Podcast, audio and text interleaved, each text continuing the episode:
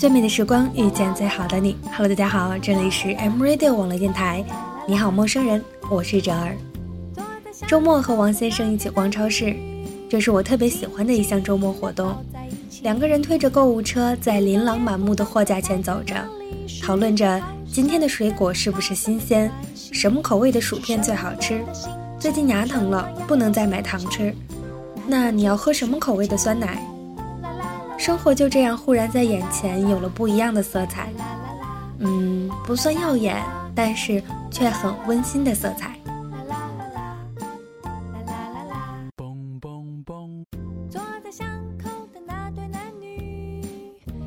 这是第二次在我的节目中提起王先生了。王先生是一个努力、可靠又很孝顺的男孩子，同时他也是一个贫嘴耍贱。但是却并不浪漫的男孩子。今年的情人节，我们依旧是异地。老爸羞涩地在我们家女王大人面前说：“情人节快乐。”然后嘚瑟又嚣张地问我：“你们家的王先生没有给你打电话吗？”好吧，没想到你是这样的老爸。我没好气地回他一句：“你不知道我从来不过情人节吗？”话虽然这样说，可是我的心里还是小小的期待着。只要王先生的电话打来，我就可以拿着手机跟老爸炫耀了。可是意料之中的，他也不愧是我认识的那个王先生。这个情人节依旧没有问候。固执的我等到夜里十二点，终于忍不住在微信上开始数落他。可是等待我的却是没有任何回复，我就这样被华丽的忽视了。第二天一早，我被王先生的电话吵醒了。想都没想就挂断了电话，不开心加起床气，全世界都不要理我。和他在一起的这些时间里，我几乎已经习惯了和普通日子没有什么两样的情人节，也貌似从来没有庆祝过什么纪念日，就连我们在一起的日子，可能也要拿出日历来去翻一翻，那是几月几号。我常和他抱怨，你已经欠了我好多礼物了。你让我在每一年的情人节，从睁眼到入睡都等不到一句情话。吃饭的时候，你几乎没有给我夹过菜。生理期来了，你连一句多喝热水都不会说。总之，你真的是一个不浪漫的男朋友。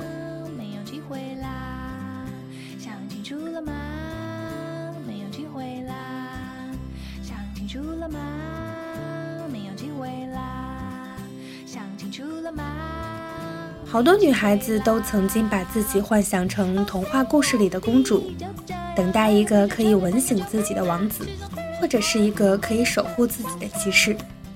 好多女孩子都憧憬那个身披金甲圣衣、脚踏七色云彩的盖世英雄。我们最厉害的往往是幻想，可是我们都忘了，最真实的是生活。有一年生日，恰逢学校晚会彩排。王先生送了我一束玫瑰花，他的好基友问我，知不知道九朵玫瑰的意义？我说不知道。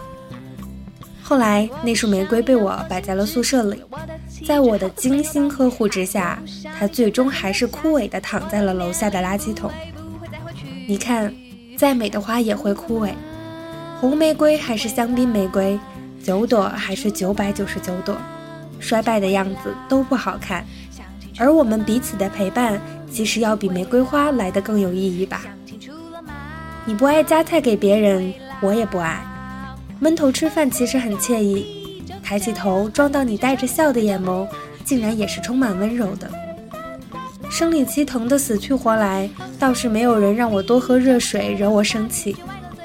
看我疼得在床上打滚，你皱着眉头手足无措，满眼心疼。有一天。王先生出门买菜，带回了一支玫瑰花。我问他哪儿来的花，他在厨房里喊着：“路边捡的。”我笑着骂他，真是一点都不浪漫。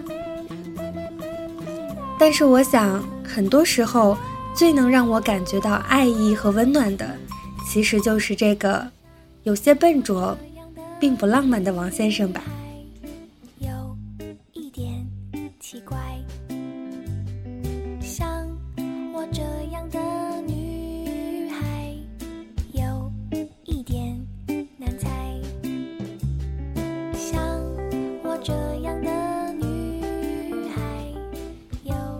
周末和王先生逛超市，花店的工作人员在商场里做活动。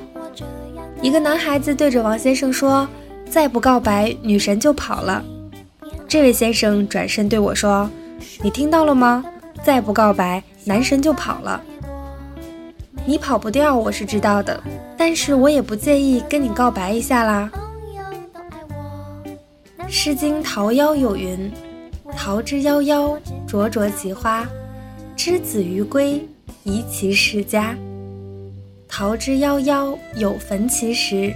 之子于归，宜其家室。桃之夭夭，其叶蓁蓁。之子于归，宜其家人。我不知道自己是不是一个宜室宜家的姑娘，但也满怀期待你为我描绘的那个桃之夭夭，灼灼其花的日子。立红叶之盟，履白首之约，也是人生一大幸事。沈从文先生有文：我行过许多地方的桥，看过许多次的云，喝过许多种类的酒，却只爱过一个正当最好年龄的人。我没有行过许多地方的桥，也不曾看过许多风景，却也觉得幸运，可以在最好的年纪遇到你。仅以《诗经·桃夭》致我挚爱的王先生。